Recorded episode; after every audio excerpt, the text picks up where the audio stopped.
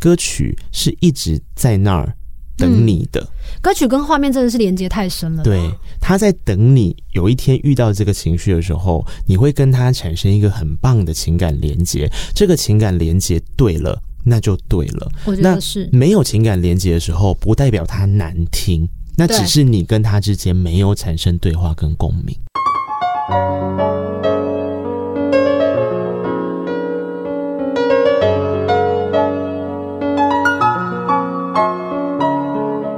本期节目由杨小黎代言的优质保养品艾希妮赞助播出。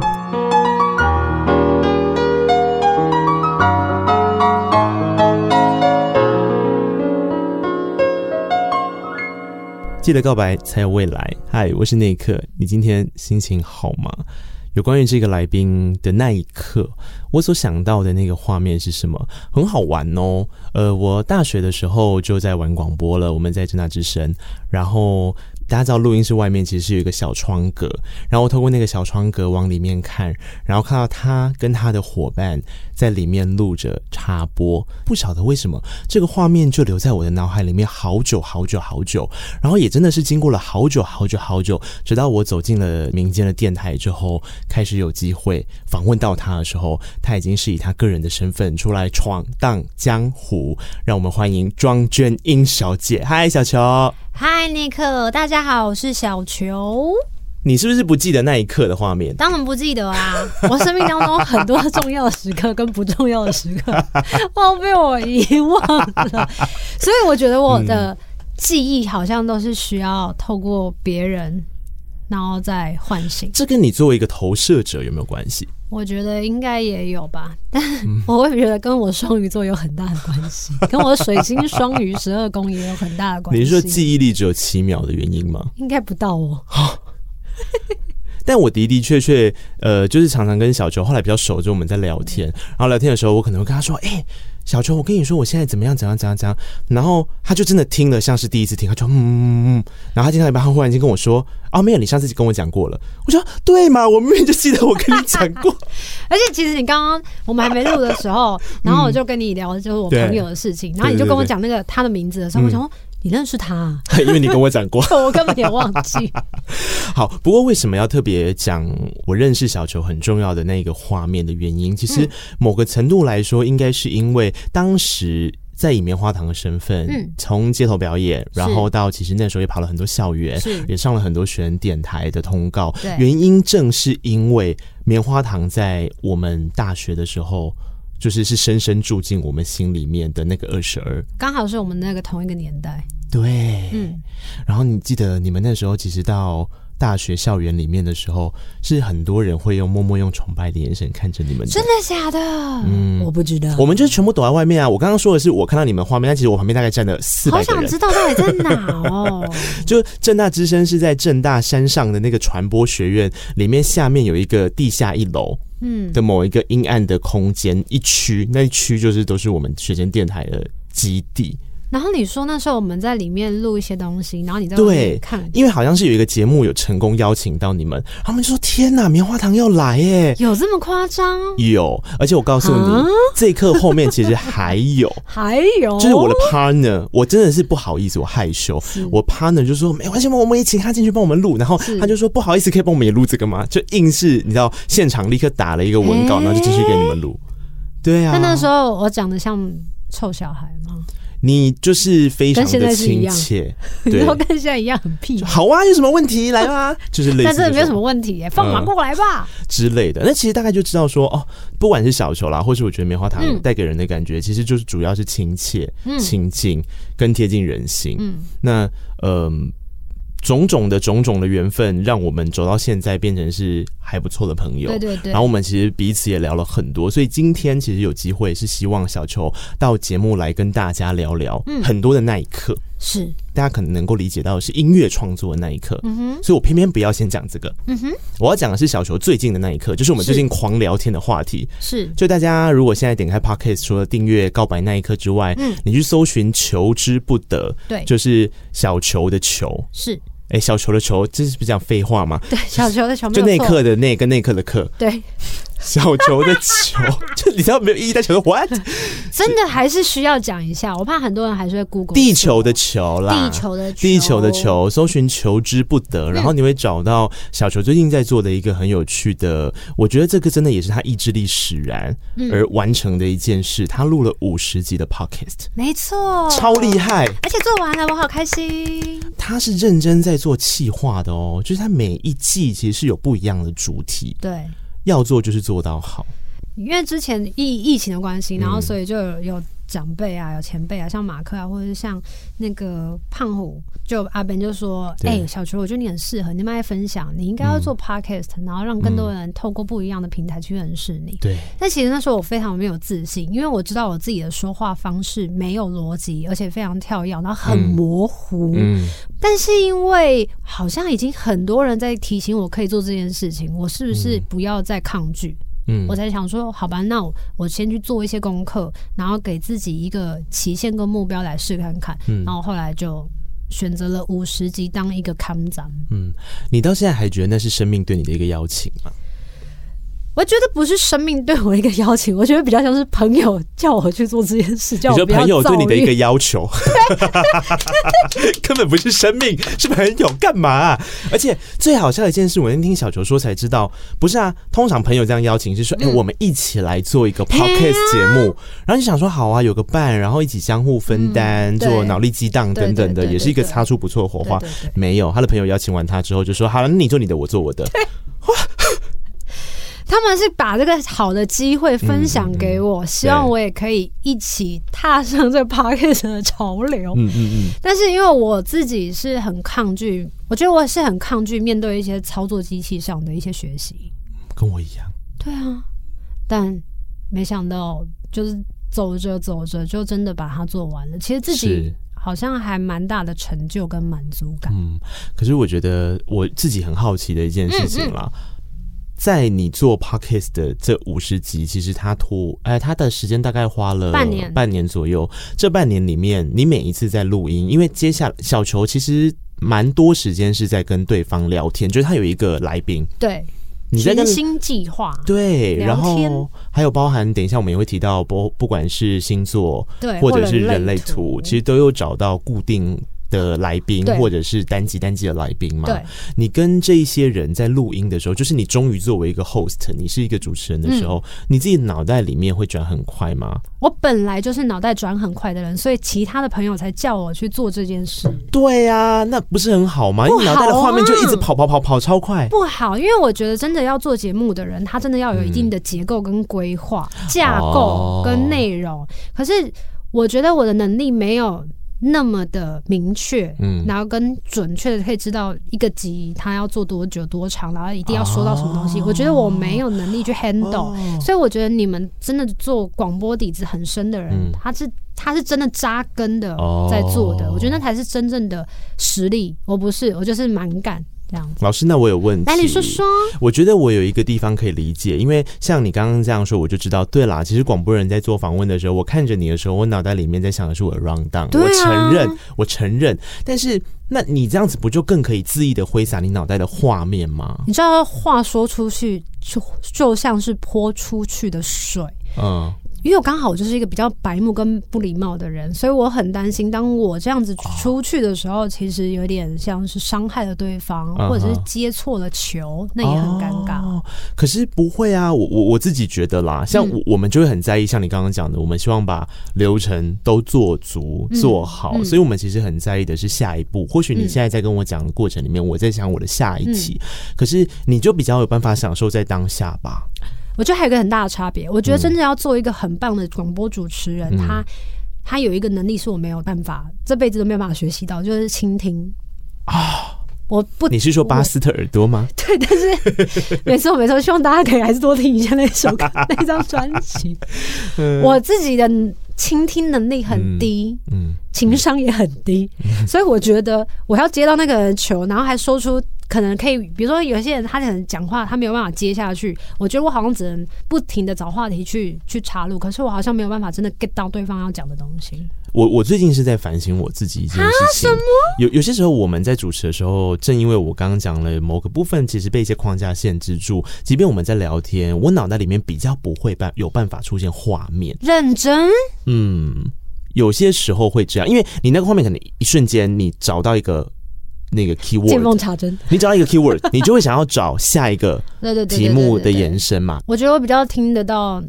他画面完之后，我帮他脑补的另外一个画面。哎、欸，那超强的了，好不好？怎么办？这样已经是很厉害的。好了，赶快找我做那个，就是每一集的嘉宾。真的，我不得不说，小球的节目，因为我还蛮喜欢听的。然后，比方说最近在讲人类图，是啊，小球其实对人类图、对于占星都是非常有兴趣的，嗯、也有真的上过课啦。引用他自己说的话，这是他自己说的，嗯、就是心里有洞的人，吼。某个程度来说，就是需要这些东西能够更认识自己。是哦，非常需要哦。嗯、而且我之前就在想说，真的好像是心理非常的受过伤害跟破损的人，他才真的有办法成为一个疗愈师。嗯，那原因是因为他曾经受到很大的伤害，或者拥有很多的挫折跟困难，嗯、他才有办法去同理这样子类似遭遇的人。那你觉得至今对你来讲，那个受伤的画面是什么？我觉得很多哎、欸，嗯，最刚开始会想要接触的原因，是因为我家，呃，我的父母离异，嗯，然后那个画面感很重嘛，就比如说像可能是我爸妈他们有一些，诶、欸。八点档的剧情，嗯嗯，比较洒狗血，对，大家这可以自己去都不找，嗯嗯嗯，对，然后比较洒狗血的剧情，然后或者是会有一种我一个人待在家里面，嗯。的那个画面感，就是整间房子都黑的，然后只有我房间灯是开着，然后或者是有是钥匙儿童，嗯，那么回到家只有一个人，然后晚餐就是也是自己去买，去买麦当劳啊，去吃什么有的没有的一些垃圾食物，就是这样子一。自己自己长大的，或者是哭的时候没有人可以安慰你，你想要跟人家分享的时候，可能呃学校的朋友已经回到家了，你也不知道找谁讲，然后找爸妈讲也不对，然后跟自己的手足之间的感情也没有那么的融洽，所以那时候就觉得自己是非常孤独的。嗯，大概是那些种种的家庭的一些画面感，然后让我觉得。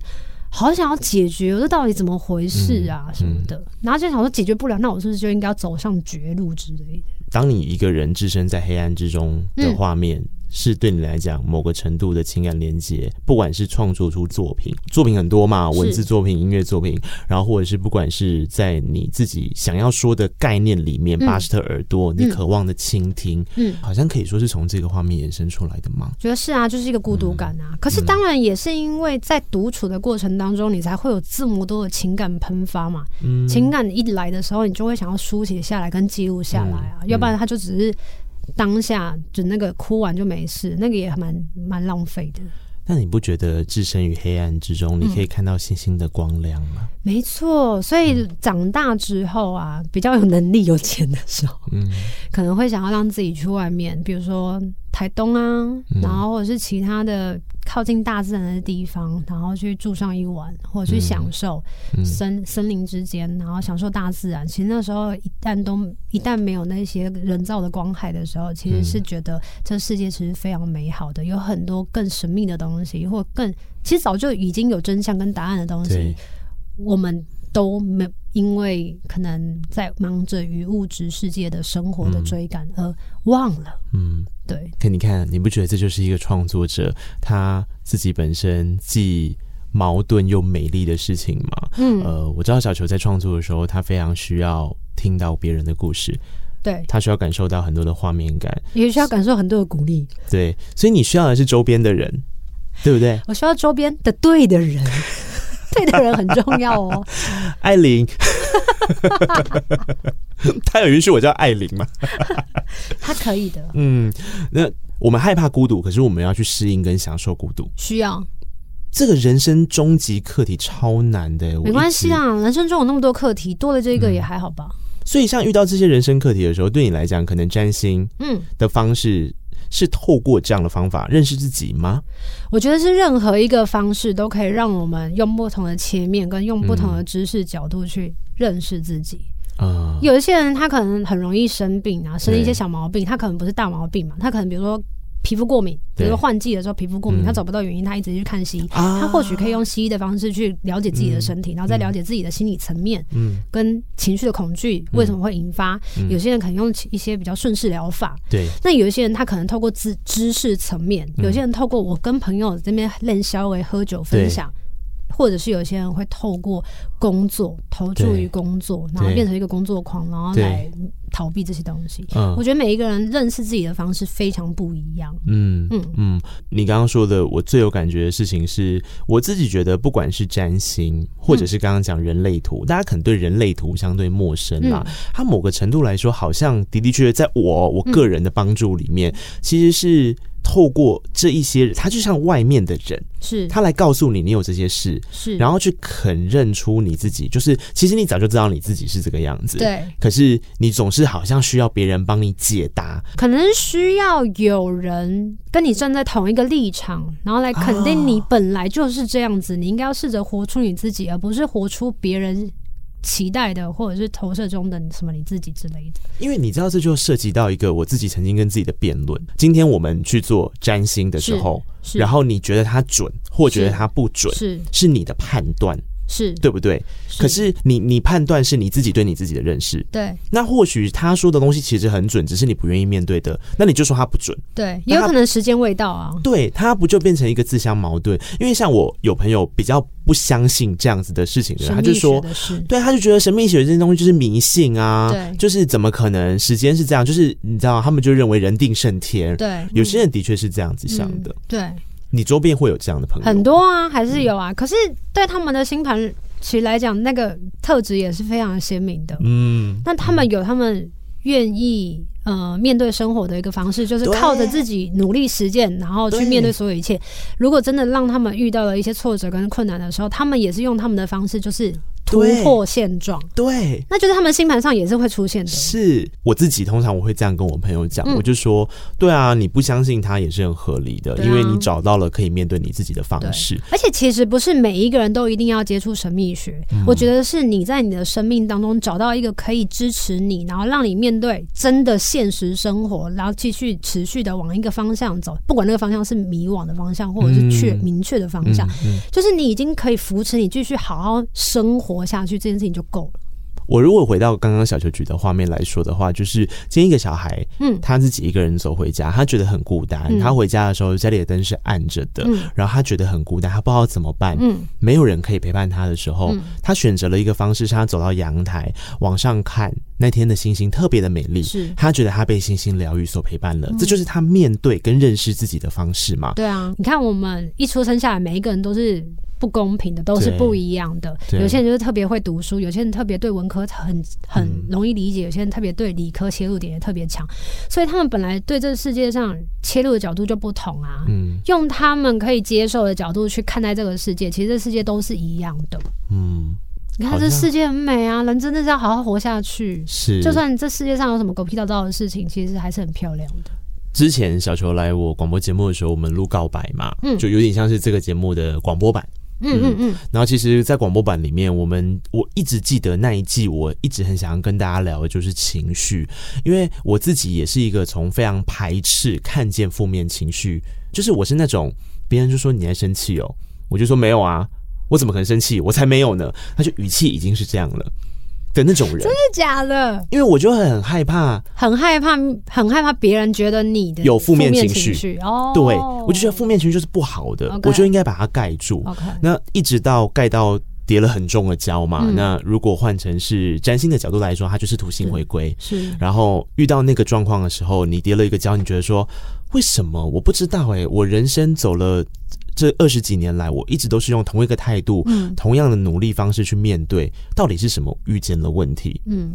后来我发现遇见问题的事情其实很简单啊，就是你不愿意面对你的负面情绪，嗯，就是不愿意面对自己比较需要被正视的部分。对，你就觉得你好像只需要被肯定，不需要被否定。嗯，那负面情绪就等于是别人也在否定你，你也在否定你自己。嗯，可是事实上根本不是这个样子。嗯，没有那些负面情绪，就没有你现在听到的那些真的打动你内心的流行音乐。对啊，实在话，还有这电影也是啊。对。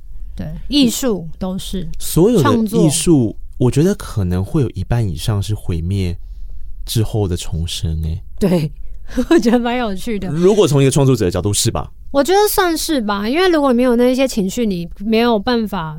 宣，你就是要宣泄啊！当你有那些情绪太满了，你就是要创作出来，要不然你自己也会爆炸。嗯、哦，如果你太开心，嗯，太开心的时候，你常常就是会忘记要把它写出来。啊、哦，对，因为太开心了，你就专注太开心，你就笑一笑就过了。好像是哎、欸，对啊，我觉得我过年就遇到这个状况，嗯，因为我过年那几天真的太开心了，嗯、虽然也是有点耗能，对，但是因为陪伴家庭这件事情对我来讲，嗯、你知道一年一次，然后就想说我今年用不一样的方式去面对，就异常的开心。嗯、然后因为我这阵子是学着在写，今年在开始学习写日记，对。我那几天太开心，我就没有写，我就觉得一定会记住，一定会记住，就这样拖了四五天。庄春英，我一直以为你是一个一定会写日记的人呢、欸。哎、欸，我跟你讲一个很好笑的，很久，几年前吧，我跟清风走在路上，嗯，然后就走走走走走走，他说：“哎、欸，你是不是一个很喜欢走路的人？”嗯、我说：“我不是啊。”然后他就说：“啊，我觉得我一直觉得你是一个很喜欢走路的人。”我说：“你怎么会这么觉得？” 他说：“我就觉得是，就像你刚刚说的写日记。”对啊，为什么？哎、好啦，可是。你忽然间点醒了我一件事，的确，拼图日记其实是用拼的哦，因为我我本来其实是想要用这这首歌来跟你说，啊，不然你拼图日记写假的腻。不是，我拼图日记其实是想要写下，对，这这件事情是因为我想要跟大家分享，每一个人的人生是拼凑起来的。对，可是我不是一个每天都写日记的人，我是真的有情绪的时候，我才会想要把它写下来跟记录下来。但是我写下来跟记录下来，不是为了我自己，是为了我想要跟大家分享，就是我的人生不是。突然间一触可及的就变成了一个现在的我，我是有这么多不舒服，嗯、这么多的困难跟跌撞，对，这么多的矛盾，我才变成现在的我。我想跟你分享，所以如果你的生命当中有什么不开心的。拜托想想我，是也是一个很努力的人，很惨的人在陪着你。是，就我觉得大家不是要比惨。以前我有时候也会觉得说，哦，我们如果真的是很容易去跟外界环境做比较的时候，嗯、不要只看着比较光明的那一面，你要理解光的背后其实是黑暗。嗯、那不是说你要一直去同情或者可怜那些很黑暗的人，而是你要记得有人在黑暗的地方陪你。对啊，我觉得这个一直是小球让我最感动。然后我为什么一直说告白这个节目，或是告白那一刻，就是这样子的概念延伸出来，某个程度是因为小球的关系，就是这些理念从棉花糖时期的音乐，嗯，到小球自己的创作，嗯，其实你可以感受到那样子的陪伴，嗯，跟那样子的勇敢。我觉得是呃，像我们在做棉花糖第四章第四章的时候，嗯、其实那时候我们这次有一个新的企划叫红鱼哥，他说他在棉花糖里面看到的是快乐的基调跟选的感觉当中，但其实是含着大量的悲伤的。所以后来我就反省，我那天开完会之后回家反省，我说：“哎、欸，那庄鹃瑛的作品是什么呢？”对，然后才发现说：“哦，原来是。”大量的悲伤包着快乐跟明亮感，是完完全全相反的东西。可是因为这个是一个物质世界的构造嘛，大家还是喜欢看着快乐的东西，不想要先直接面对不好的东西。所以对于团体那个明亮感，他们比较可以接受得到。嗯嗯、我觉得这是音乐上的差异。你讲的好具体，哦，真的吗？好感动哦！这是新年新目标吗？我觉得超级有画面的，因为你打开庄鹃瑛的作品，你大概会知道他想要告诉你的事情是：很多时候在负面情绪的过程当中，有人陪伴你。嗯，那可是他必须要先描绘出那个负面情绪，嗯，因为他自己在人生的生命经验里面也经过很多负面情绪，嗯，呃，不管刚刚所说的面对家庭层面的事情，或者是我相信。从出社会开始，一路以来到现在，那无时无刻都觉得自己在跌跤，真的啊？对啊，那也也真的是。然后，对对，就是也真的是。然后，呃，可是你你就得记得一件事情，这种东西哦，你只要觉得你受伤了，你就是受伤了。对，没有什么别人觉得你受伤才是受伤，真的。那你受伤了，你就要大胆的、勇敢的说你受伤了。我觉得我跟外面的人的差别就是，我很。愿意去跟别人分享我的挫折跟困难，嗯，然后还有眼泪，嗯，拆开他自己个人的音乐作品来看的时候，其实他很想要他的人生的每一个阶段是有一定程度的连结，对，所以你听《心之所向》的最后一首歌，它其实是延续到下一张巴斯特耳朵的第一首歌，对，对，对，就一直在轮回、嗯、循环，嗯、我觉得就跟这个世界一样，嗯、就是我们会。出生，然后就是生老病死这样子，一直不不停的。所以其实前一阵子。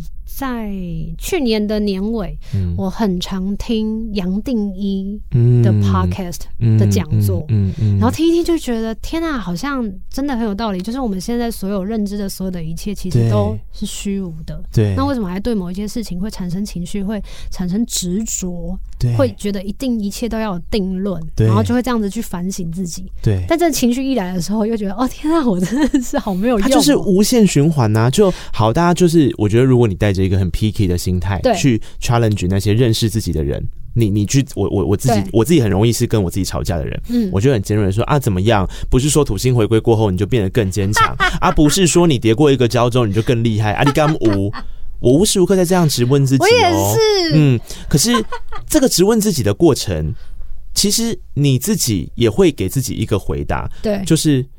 刚刚小球说的一样啊，对啊，人生就是一个轮回，我现在就是走到情绪低点，所以你才会出现那边质疑我，很好笑。我觉得就是你在学习跟自己相处的过程里面，这些脑袋的画面啊，就会成为形塑出你之后怎么面对自己一个很重要的 key word。我觉得是哎、欸，嗯，所以。我觉得，如果很厉害的人，就是如果画面感很强的人啊，他可以练习怎么样让自己的那个脑袋中那个剪辑出一个很棒的版本，然后告诉这个、告诉自己，就是其实还是要往正向的方向前进。要不然你每天都在剪接哪一个上司对你不好，哪个同事又讨厌你，或者是哪，或者是你另外一半。今天什么袜子又乱丢啊，然后什么卫生纸又乱醒啊，嗯、我觉得你的生活一定会过得更辛苦。我觉得小球自己说的啦，他的确，他的歌曲当中有时候会有一点点悲伤，可是那些悲伤或是他去渲染开来的那一些情绪，更重要的事情是要让你找到里面的一些小光亮。嗯，我觉得有个很特别的东西哦、喔，因为嗯，像我在。你的节目里面通常都是担任在前面的几集嘛，嗯，对不对？对。我之前在马克，就是我是马克，嗯、也是担任他的第一集，嗯。然后常常在别的场合里头，我都会遇到别人跟我讲说：“小球，你影响我好多。”然后我想说，到底影响你什么？因为他真的会反馈在我自己的现实生活的物质世界的里面，我也没有因此得到钱，嗯，我也没有因此得到什么。奖项或成就，嗯，可是后来默默的才发现说，哦，原来我是慢慢的潜移默化在影响别人的生命，嗯，你就会觉得这个东西是你的，有点像是你的生命当中好像必须要前往的道路。有一些人他可能是很容易被外在世界看见的，对，可是有一些人。你你讲一些真的很努力的一些无名英雄，嗯，他们是真的有奖项吗？也不一定是，对啊。可是他们是的确很重要的存在。是，我就想说，哎、欸，会不会我就是这样子默默的，就是帮助了很多人，或者是或者是默默的。陪着大家，然后走向他们生命当中很重要的那个引指引的道路。可是我自己却不知道，嗯、所以我常常都是需要在一些情况之下，透过别人的回馈跟回忆，嗯、就像你刚开头讲的回忆的什么事情跟画面的时候，才知道说，哦，原来那时候我不经意做了些什么事情，说了什么样子的话，对，然后让我今天有机会坐在这里跟这人对谈，成为这样子，呃，成为这个的人的朋友或什么的，就觉得很神奇耶，对。就是这么神奇，很神奇。那要让你听个东西。欸、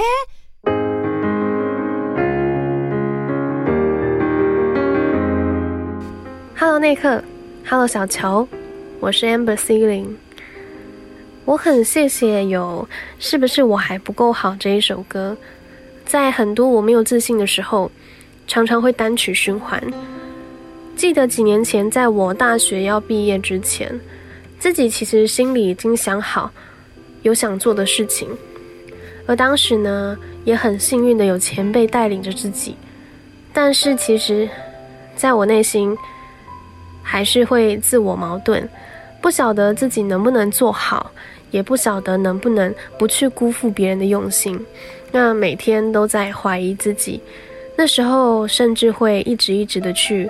放大，或者是去曲解别人的眼光，别人的每一句话，觉得是不是我没有做好，是不是他们会对我觉得很失望？那当我越想要努力做好的时候，就越容易会自乱阵脚。所以那一阵子，我真的看不到自己的颜色是什么，也不晓得可以把自己塑造成什么样的形状。但还好有这一首歌曲，就在我每天带着讨厌自己、怀疑自己的心情回到家，自己一个人听着这一首歌曲，就觉得贴贴切切的唱到了自己的心情。那听着这一首歌曲，就可以好好的哭一场，把情绪宣泄完之后呢，再告诉自己，再试试，即便没有信心，也还是要给自己机会。那说来，其实听着小球的歌声也十多年了，从高中接触音乐、玩社团，到后来出社会，其实陪伴我大概这十几年的青春，有失落，有抉择，甚至是刚刚说到有自我怀疑的时候。那其实你的歌声呢，真的一直都很有能量。需要放松的时候，就戴上耳机，就能够为自己的心灵充电。甚至每一次听完你的专场，那一股温暖总可以维持很长一段时间。所以很谢谢你的歌声，你的创作唱出了很多很难对别人诉说，而且被别人触碰到的心情。谢谢你。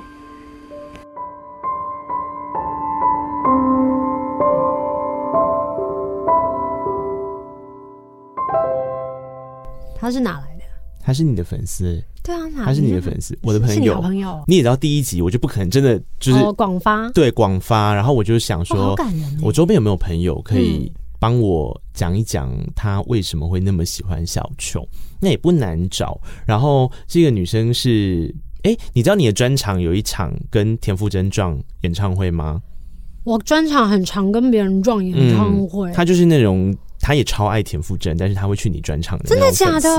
嗯、哦，这个很感人哎。嗯，我知道他有他有买田馥甄演唱会的票，然后后来我就问他说：“哎、欸，那田馥甄看的怎么样？”他说：“没有，我去看小球了。”我说：“Oh my god！” 嗯，然后所以我就觉得那那给他录录看，然后我就跟他说，可是呃 Podcast 节目里面要更具体哦，我不要之前像是告白这样很短的，就只是说啊谢谢你的歌陪了我走过什么。你逼他写了作文？没有，我没有到逼他写作文，是他自己写出作文的。我只是告诉他，哦、你帮我挑一首你觉得小球影响你最大的一首歌。你有含棉花糖吗？然后为什么？他有问这个问题，我说都可以，你选。我是很感人嘞，嗯，因为。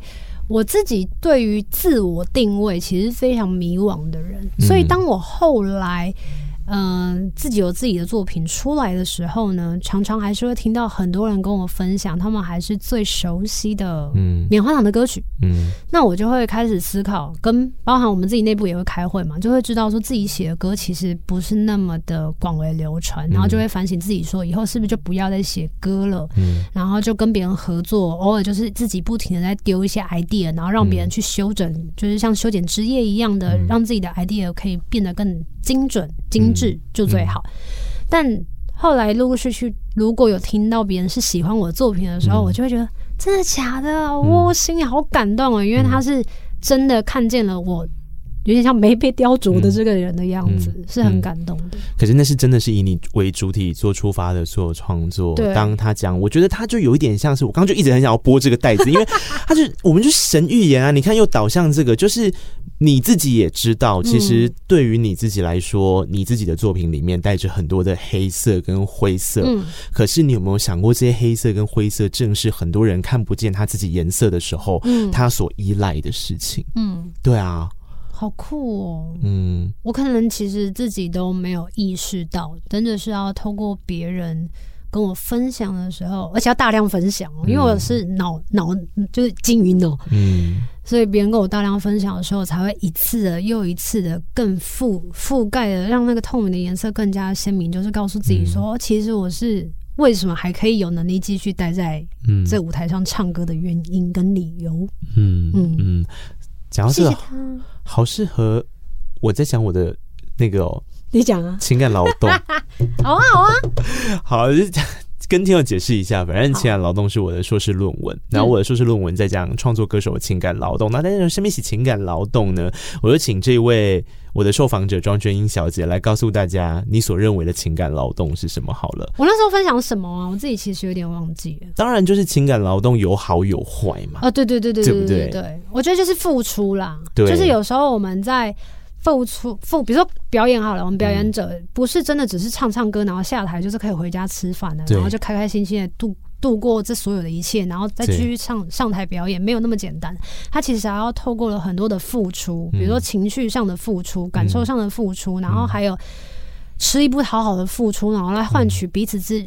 呃，听众跟表演者之间的信任感，对，跟给予跟吸收呃收获，嗯，然后得到了一些平衡，然后来维持自己的嗯，嗯生生命吗？对对，生计这样子。都是。对，嗯，我自己后来在这个论文里面把它叫做一个爱的能量循环，听起来很。Old school 或什么，但事实上，是它的确是因为爱的能量循环是这样，你必须先有付出，嗯，你这个付出某一个部分，它会灌溉回你自己身上，只是不确定那个时间点是不是你原本设定的。是，而且你这个付出的过程里面，你会有一个预期效益，你会觉得说啊，我付出这么多了，我应该可以收到一个很棒很棒好，就像刚刚西林他的。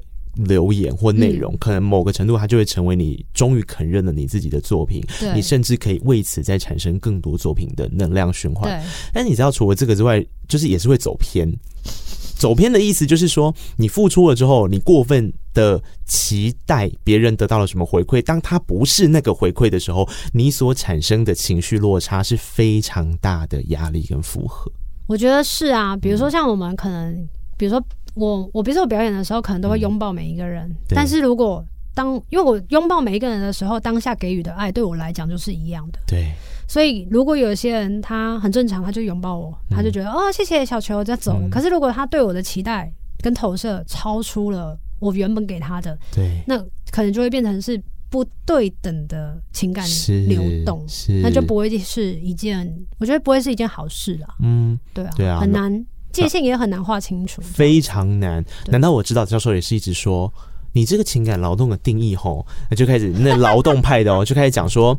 那那我问你，你跟歌手这么好，那歌手上你节目的时候算情感劳动吗？我说，嗯，算呐、啊，因为他在工作，他为了宣传他的音乐作品，或者是宣传他自己嘛，当然算啊。然后他就说，那他一开始呃笑的时候是为了工作专业的笑，后面他真的笑开怀了，那后面那个他算情感劳动吗？嗯、我想说，哇靠，有需要到这个地步吗？所以我觉得这个这很好玩哎、欸，因为人跟人之间的那个界限划分，它真的太模糊了，没错，而且每一个人的成长。背景跟环境都不一样，你又怎么知道我付出到哪里是我觉得极限或不是极限？跟你愿意接受的程度是不是极限都不一样啊？是，对啊。而且我觉得，就后来我就回答老师一个问题，因为老师是劳动派的老师嘛，所以我就跟他说：“那你就从他有没有期待报酬嘛？嗯嗯，期待目的，比方说他今天来上通告，当然某个程度希望他自己的知名度更高，对，或者说他希望能够有一个什么样宣传到自己作品的机会，那当然就是啊。可如果今天我跟庄娟英结束之后说：“哎，小陈，我们去吃晚餐。”然后我们在晚餐上面聊聊天，那当然就不是情感劳动，那就是朋友之间的聊天。嗯，对啊。可是这种界限有时候其实是会存在着一个灰色地带。哦，这个真的很难很难，因为它就是一个人际之间的互动跟往来。对，但我我我觉得是因为现在这个时代，社群非常的破碎。你作为一个歌手，你要让大家认识，真的有太多太多的管道。你不要讲歌手，一个广播人，哎啊，做一个广播节目已经够累了，我还要做 podcast。做完 podcast 之后，现在还有 Clubhouse，you know？你知道广播人，如果人家说，哎、欸，你有没有 Clubhouse 账号？你说哈的时候，很丢脸呢。对啊，那这就是一个嘛，你必须要跟上，然后跟上之余，你所做的所有的 content 其实是会被检视的。对，那那个检视跟评论，有时候有些人他会说，我是为了你好，小球，我觉得你留长头发比较好看，你要不要就留长头发就好？你干嘛剪短嘞？可是你有没有想过，他自己内心真的要的是什么？对。哦，这个真的是一个大灾问，有很多的答案都可以。这这季就这样做完了。对啊，真的。我觉得有一个很酷的点是，因为我们人跟人之间的界限，他真的没有办法的说清楚。对。所以它才会有那么多有趣的东西在里面。是啊，来回流动在你不经意之间。你有时候跟这个人可能原本只是工作关系，啊、但是怎么知未来可能聊了开了就变成下了节目变成朋友。那、啊、他得到的收获其实原本就早就超过于这个节目给予的东西。是，对啊，就是这样啊。然后再举一个我觉得大家比较有感的，一定可以理解的事情。嗯、今天我在经营我的粉丝专业的时候，嗯、我放了一张照片上去，大家称赞我，啊，你这张拍的好帅哦，然后说小周你这样好漂亮，嗯、我们当然超开心的。对，但是同样的，我有想要说的一句一一件事情，我想要严肃的讲，是，所以我发了一篇很长的文字内容，然后你只跟我讲早安，悲剧是吧？伤心。大家如果作为一个创作者的时候，你可以理解那个东西有多痛苦吗？就是特别是我们要靠这个东西吃饭为生的时候，对，对你，你，你当然知道说，今天你讲了一段话的时候，最需要的是被听见嘛，不然你们写，真的，对啊啊！可是听见的方式会有不一样的，有些人可能是他认为你有存在，就是你有出来跟他 say hi，他就很开心，他就要跟你 say hi，嗯。可是他可能不懂说，嗯，你今天在。这样子的文章里面留这样子的评论，或者是像刚刚讲的比较哦，小熊你为什么最近都不放更新的照片？我想看你的脸。嗯，嗯，对我们来讲，我们想说，嗯，嗯，就好啦，谢谢你啦，不是吗？对啊，哎、欸，可以吗？这这个尺度可以吗？到这个尺度还可以吗？很棒吧？还可以再往下吧？真的假的？好了，其他的部分就自己去看我的硕士论文啊。然后，对对对对对对。嗯，不过我我我觉得讲回来，刚刚其实所讲的这一切，我们都是希望它是爱的能量。所以我觉得本来就是爱的能量，只是因为每一个人爱爱，它就是一个。没没有形体，没有那么具体的，yeah, yeah. 然后每个人去形塑自己，比如说爱人的方式跟接受爱的方式本来就不同，所以本来就是很难去，我觉得很难去用什么知识理论，或者是你你，就算你把成品的书全部都吃在你的肚子里面，吃到你的大脑也没有用，真的，你必须要透过。真的跟这个人实际接触，对，彼此碰撞，对，要么就火花，要么就冲突，然后去知道彼此的界限在哪里，怎么样去得到这个爱跟。中间付出的爱，对方可以接收到，这样子去磨合的。是因为我觉得小球是一个他喜欢，如果他遇到不舒服的事情的时候，他会把他的界限说出来，对，或者是我觉得变得很不像我自己。对，可是相对的，我觉得他也是希望大家能够说出他们自己内心的想法。嗯，就像你今天听完这集前面这一段的时候，你可能会想说，好啊，所以小球以后我看到他是不是我都不能说棉花糖的歌很好听，一定要说他的歌很好听？我跟你讲，绝对不是这样，不是这样子的。对啊，就。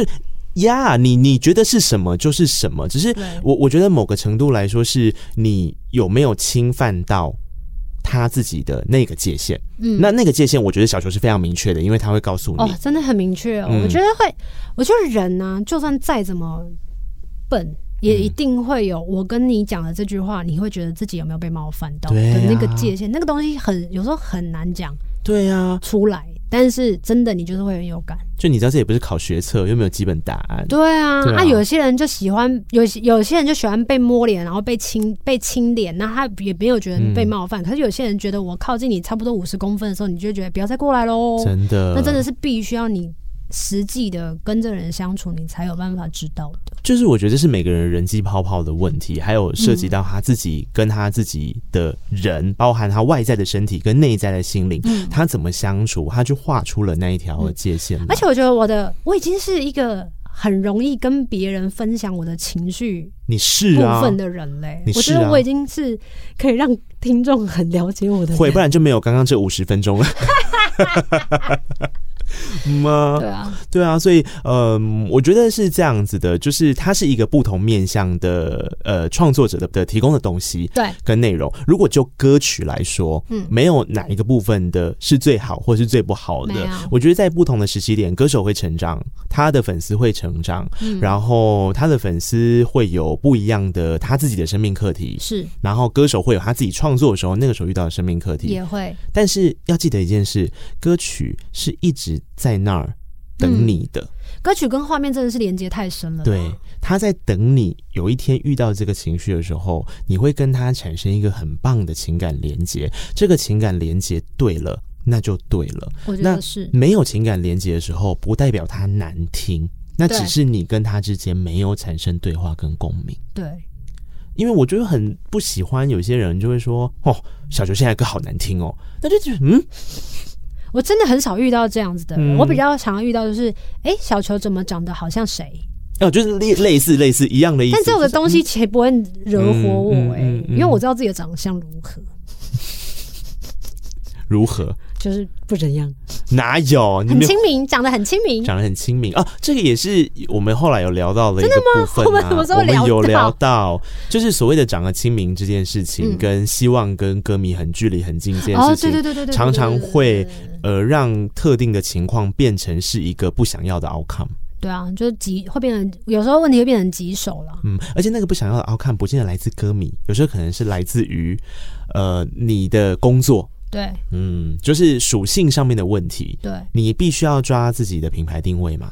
对，我觉得对我来讲是比较困难的。是啊，如果可以的话，我希望，我觉得现在大家都已经想要发展出独一无二跟展现不一样的自己，嗯，那为什么大家很容易还是会对某一些人对号，就是对一个形象的一个判定跟一个价值的认同跟定位？就想说我很不喜欢被定位啊，嗯，然后。可是因为如果有公司的存在，他们会希望你被定位，我也是可以合理。是，不过我觉得看见自己不同的可能性是非常重要的。嗯、然后因为我以前二十几岁的时候，常常就觉得我应该要赶快变成一个大人。嗯，然后怎么都还没有到三十几岁，应该会有吧？直到现在已经三十六七了，然后才觉得说、嗯、啊。原来我好多事情现在才要开始慢慢理解，嗯、就会觉得天哪，怎么会这样？就是人都在自己的时区里面。之前在网络上看到一个非常好的文章分享，它大概就是这个意思嘛。人都有自己的时区、嗯，可是你有时候你会看到别人的时区，对，你说啊，他走好快哦，那你自己怎么办？啊，你就记得对方是一个显示生产者啦。对，这样，那你就对号入座。对对对对对，你就不用这么急着。然后显示生产者又会觉得别的显示生产者跑很快，真的吗？有没有，当然会啊，我们也会觉得别人跑很快啊。嗯、对啊，但无所谓。但是听众想说，什么显示生产者啊？你去看，你去听小球的 podcast，他会告诉你 怎么办，帮你导流，很棒吧？很棒，谢谢你。虽然我已经没有在做 podcast，大家还是可以去听听，用不一样的方式去了解自己。你就想嘛，你也不用把它当成是你没有在做 podcast 了，就跟你发行了一张专辑之后，你不会说那张专辑我没有在发行啦，一定就会有人继续听它，有需要的人就会听到。对，没有道理的。呀，就是那首歌就在那里了，forever 在那里，只要你不下架它，嗯，对吧？那就像刚刚讲的，你看到现在是不是我还不够好？嗯，就还是会有深深打动的一个人，在一个时期，他引起了一个画面。我觉得有一件事情很奇妙，欸，就是我很常常在自己的。作品发行之后，我真的很少再去听自己的作品哦。我觉得这件事情很奇怪，就像我们刚刚在外面跟你的同事聊天的时候，然后他说：“你都没有演艺圈的朋友吗？”我说：“你真的很少，要不然你去问那一刻。” 那一刻说：“我知道啊。” 我说：“我插画家的朋友，都比音乐圈的朋友还多很多。”我也觉得自己有时候也蛮特别的。我觉得是你会希望透过不同的方式认识你自己，音乐是你一个很重要的人生起点，嗯，生涯啦，不要讲人生，生涯的起点，嗯，它帮助你填补了你自己某一块当中所需要的那种稳定，跟那种安心，甚至是那种动能，嗯。可是相对的，当你有了那些动能之后，你要给予跟付出的时候，你会用很多不同的形式去接触各种各样的形式跟各式各样那个领域的人嘛。嗯，我觉得是，可能自己也太分心跟太肤浅了，所以很。希望可以多样性的发展，就觉得生命当中，即便不需要深耕去了解每一件事情，嗯嗯，但是至少要知道很多很多不一样的有趣的事，然后对这个世界产生很多的不同的好奇心。嗯，但人生一直都是在变体中的哦，因为我相信现在在听的朋友一定有有一部分的听众啦，知道了一个消息，嗯，就是棉花糖 is back，yeah，right，你知道今天是 back。在我的同温层里面大爆炸，欸，真的假的？哎、欸，你们的同温层怎么都没有狂发文到我的那个演算法里头？哎、欸，我至少有十个朋友分享那一篇呢，欸。那他们想说认真，就大家也是留认真 之类的，就是有人想说这是真的吗？还是假的？真的还是假的？那我想现在已经可以跟大家讲了，就是真的啦。It's real, it's real。但我我觉得必须两件事情在节目上，因为既然 本节目呢，身为棉花糖复出之后，他的主唱小球继他上过庄娟英这个人节目 Podcast 节目之后的第二个 Podcast 节目。听众想说你的公司阿辉。你会不会把这段剪掉啊？我不会，我要留着。不是，就真的啊，就是他，因为刚刚我就我就跟他说，哎、欸，小球，棉花糖复出之后，对我们是不是可以聊？然后他就说可以，我就说，哎、欸，而且我是不是你们复出之后，你第一个上了 Podcast？他说没有啊，我第一个上了目是我自己的。我就说好，我就这样讲。他上了庄鹃瑛的 Podcast 节目，可以吗？好开心哦。嗯，不过乱聊，正正因为这个样子，嗯、我觉得两个部分啦。第一件事情，嗯，我很喜欢小球告诉我这句话是他告诉我的，呃。他也有在思考一件事，就是为什么当时棉花糖的听众某一个程度没有留住，就是当他以庄君英的身份出来之后，那其中可能的一个理由，因为我们没人知道真正原因嘛，对，可能的一个理由推测。是因为大家都在长大，对，你的心性不一样了，你愿意挖掘更多的你自己，可是这些。以前在大学的时候轰轰烈烈的人，他们可能走进了职场，嗯、他们或者他们可能选择了走进家庭。对，所以当他再去听到那个东西的时候，他的触动性是已经不一样的，对，不同了，不同支线。对，所以同理哦，你你你可以感受到这个同理吧？你就说嗯，对对对对对的时候，我也想要告诉大家的事情是，当棉花糖再出来的时候。嗯不要用一个很制式的框框去看待这个团了，我觉得很多东西都不一样了吧，嗯、包含大家自己的那个皱纹变多了，然后再去听这个音乐也不太一样。是啊，是啊，真的是啊。我觉得我其实再重新要面对团体这件事情，对我来讲是花了很大很大的功夫。这件事情成的最大原因是什么？我觉得时候到了，嗯，然后开始理解，就是原来两个人去攻，嗯、呃。可能是我研究的，我喜欢的东西太多了，嗯、然后就会知道说，啊、哦，我乱讲了，我先乱讲，也是一个揣测，因为它是一个三五生产者。然后我是一个四六投射，你说神圣者吗？对，我说人类图。嗯，然后就觉得哦，难怪为什么我每次都要手把手的去交朋友，然后让他们来一票一一一票什么换一事情之类的，然后来买我的专场，然后来支持我，让我活下去。可是神圣者只要一句话就是耶，然后大家就愿意买单。我也是。花了很多的时间理解这件事情，然后跟为什么后来我跟神哲开始各自有自己的生活的时候，我反而朋友很多，但是他反而是在自己的世界里面，就是有自己的小家庭，然后有自己的生活圈，哎，那个生活模式完全不同啊。然后才发现说，哦，原来如此。然后后来才发现说，我还是必须要透过他才有办法让。某一部分的我被先发扬光大，嗯、被看见，被认同、跟赏识、跟肯定，嗯、我才有办法去做出我真正想要做的样子。而且，其实我真的是一个非常懒惰的人，我必须诚实说，所有在单飞的那几年，我真的花了很。如果说做人要花十分力才有办法得到一些一成收获的话，我就花了一百分力，但是只得到零点八的收获，嗯、我也会觉得很怒啊。当然啊，因为对我来讲，我觉得棉花糖那时候。呃，两个人一大一加一大于二，是很多的东西都是他比我还提早，嗯，比如说碰到了，嗯、或者是他也比较容易知道怎么样跟人对，对，怎么样跟人、呃合作。他就像大哥哥嘛，就是那种感觉，我觉得他情绪起伏也比较平稳，嗯，然后我就是比较容易。被感受到那个情绪，然后容易就是起波动啊什么的，嗯、所以当别人在跟我讲话的时候，都会先感受到我的情绪大过于我里面的理智。嗯，那这时候其实我就会变得很吃亏，嗯、所以我就觉得哈，那合作好像也很不错。他其实还有一个很重大的点，嗯，我觉得他还是适合玩音乐的。嗯、我觉得这这想法有点自私，就是我自己以为他适合玩音乐，然后他应该回到这个、嗯、这个市场里。可是其实是当我在单飞的时候，我都一直觉得他。不能离开这个，就很自私的想法。嗯嗯嗯、我觉得他还适合做音乐。当然，他做什么工作，包含他后来自己有一个青山道具社，也是做的很好啊。他写的文字也很强，所以他后来出了一本书，嗯、然后非常有深是深度。是。我觉得都适合他，但我还是觉得他应该要回到音乐岗位上，他才有办法发光发热。然后我喜欢看他发光发热的样子，虽然我有时候真的是恨他恨之入骨，就觉得他怎么可以那么臭屁。但是他的确有他臭屁的理由跟原因，这样子。然后我也需要他透过对于自己作品上的自信跟认同，嗯、然后带着我的不自信跟自卑继续往前走，嗯、我才有办法被拉着发光跟发热跟展现自己。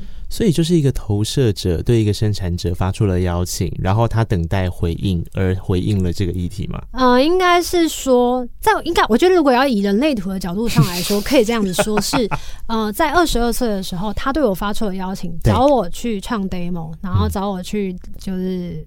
嗯比如说，我就问他说：“那你在当街头艺人哦，好酷哦，那我可不可以？”然后问他了，他的他是有荐股的嘛，生产者，他就呃他有回应，他就觉得啊，反正我也不想唱歌，那你就来唱吧。嗯，所以他就。跟我一起去考试，对。可是现阶段再重新复团，对我来讲呢，比较像是当我再去问他说：“哎、欸，你想不想做那个环岛旅人计划的复刻版？”嗯，然后他有回应，他说：“哎、嗯、呦、呃，好啊，好像不错。那十周年大家都长大了，然后大部分人都结婚生子，是只有我单身。好，然后还有中间里面其实有一个团员他离开了，他去天堂了，这样子，嗯、我就觉得生命真的是一个很神奇的旅旅程。是，然后。他那时候就有说：“好啊，那就是等我合约嘛，嗯，这件事情。”然后就觉得哎、嗯欸，还蛮有趣的。所以等到了这后面的事情都水到渠成了，然后我才发现说，原来这这世界上运作是这样子。当我开始找到一个生产者，他愿意把所有的东西都执行好了，嗯，我就是上台做自己喜欢的事情就好，我就不需要像前七年把自己弄得就是。猪狗不如的小球用这一段话哦，我们用比较理性的方式来看待的话，其实就是音乐产业本身就是分工的，对，它并没有大家所想的这样啊，歌手上去唱唱歌，哇，赚好多钱哦，哦，你叔叔这样，会不会有些歌手是这样？嗯，以前啊，我觉得以前年代比较专精，就是可以精致的做好歌手这个身份，对，包含他必须要练舞、唱歌、上。表演肢体舞蹈课，啊、那个时候比较幸福，但我觉得现在的不是。当然啊，现在所有类型的歌手都不是这样的，不然怎么会有情感劳动这篇论文呢？对，庄真英小姐在这里面讲了一句话，我觉得超好笑。我真的是在受访，呃，我访问她了，不是是受访。我访问她的时候大笑出声，什么？我就问她说：“那对你来讲，你觉得创作歌手的本分是什么？”她跟我说：“呃，其实我根本没有想要当创作歌手，对啊，我也想要当那个被照顾的好好的人。”对。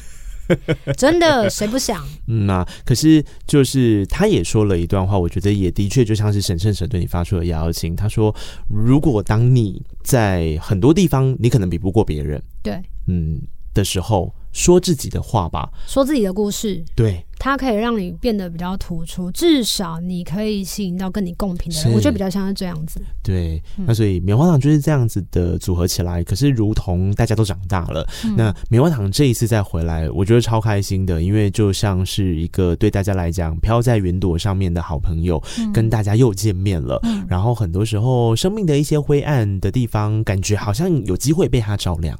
我觉得棉花糖副团还有一个很重要的一个概念，想要跟大家分享，嗯、就是你以为就是没有办法，对没了的东西，或者是你以为没有办法再复合的友谊，它还是有机会可以重新的被重生的。对，什么 recycle 嘛，是这样讲吗？这就是一个循环，对，一个循环，一个轮回。然后他可以告诉你说，重新再变成朋友，跟重新再恢复合作关系的时候，这时候是要学习过往没有学习到的议题，你有没有办法再好好的把它学会？嗯，对，所以真的我在想，大家一定都是惊喜。我觉得这一次最让我感动的一件事情是，我终于没有再听到周边的人在。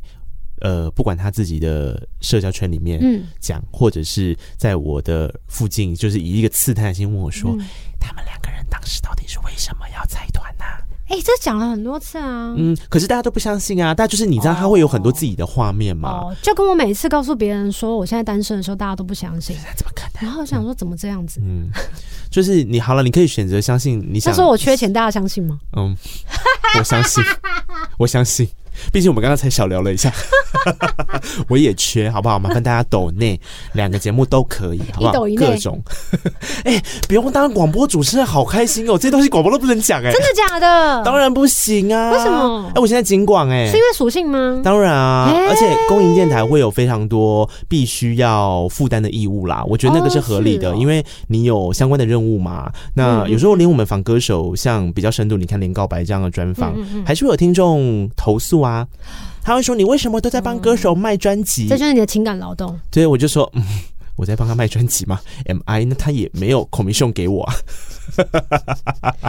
我觉得这是超好玩的啦，嗯，就是对、啊。但是走过来这一遭，其实你会深深感受跟感谢到。你遇到了每一个人，对，因为他某个程度是在帮你拼贴回你自己。嗯，我最近非常喜欢的一句话就是：你得先知道什么是你不喜欢的，你才知道什么是你喜欢的。嗯，那你喜欢跟不喜欢，终究是你个人的课题。对，你可以透过各种的表演，透过各种的作品，将这些你个人的课题传达出来，找到那个有共鸣的人。嗯，可是不代表你要将这些课题丢给别人，说那是别人的课题。对啊，因为所有课题都是自己的。是啊，如果你今天有一个伴侣，然后你看他很不顺眼，或者是你突然间很喜欢他，嗯、那其实也是你自己的课题，他只是你一个投射的镜子而已。是是，所以呃，不管你用什么样的方式啦，我们今天聊超多的，就是你透过神秘学、是。人类图、占星，你透过歌曲，嗯，你透过小球的沃斯特耳朵，他、嗯、定期的专栏，哦，赶快大家订阅起来，哦，超棒的，我超爱，里面超多 murmur，嗯，超多 murmur，就是你想要理解这个人的 murmur，他很敢讲，他是会想的，而且他的描绘画面的能力也非常的强，负能量超强，或者是你想要听，你想要被倾听，嗯，树洞信箱还营运中吗？没有，我树洞信箱在二月二十八号正式截止。For what？因为我觉得我受够了情感劳动。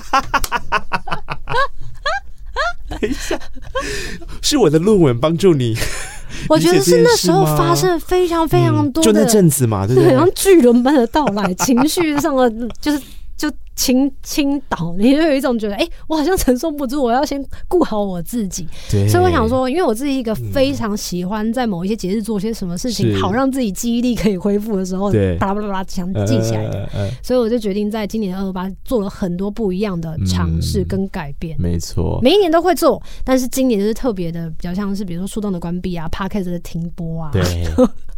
或者是接下来新新的团的一个付出的一个新的形式跟样貌，对，啊、你看啊，我警广的结束啊，对对，呃，硕士论文终于写完毕业啦，搬家啊，对啊，搬家啊，通通也是一个二月底结束啊，那新的工作来了，对对啊，所以很多事情就是这样，当你人生觉得你很多东西都走向据点的时候，就是 reset 的时候，就是重新开始，对。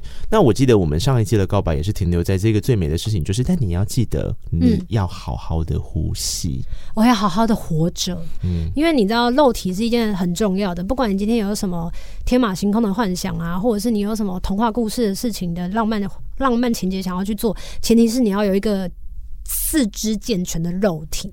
如果你想要让你自己的情绪走到一个低潮一阵子，那也没有问题。是但是不要让它变成一个。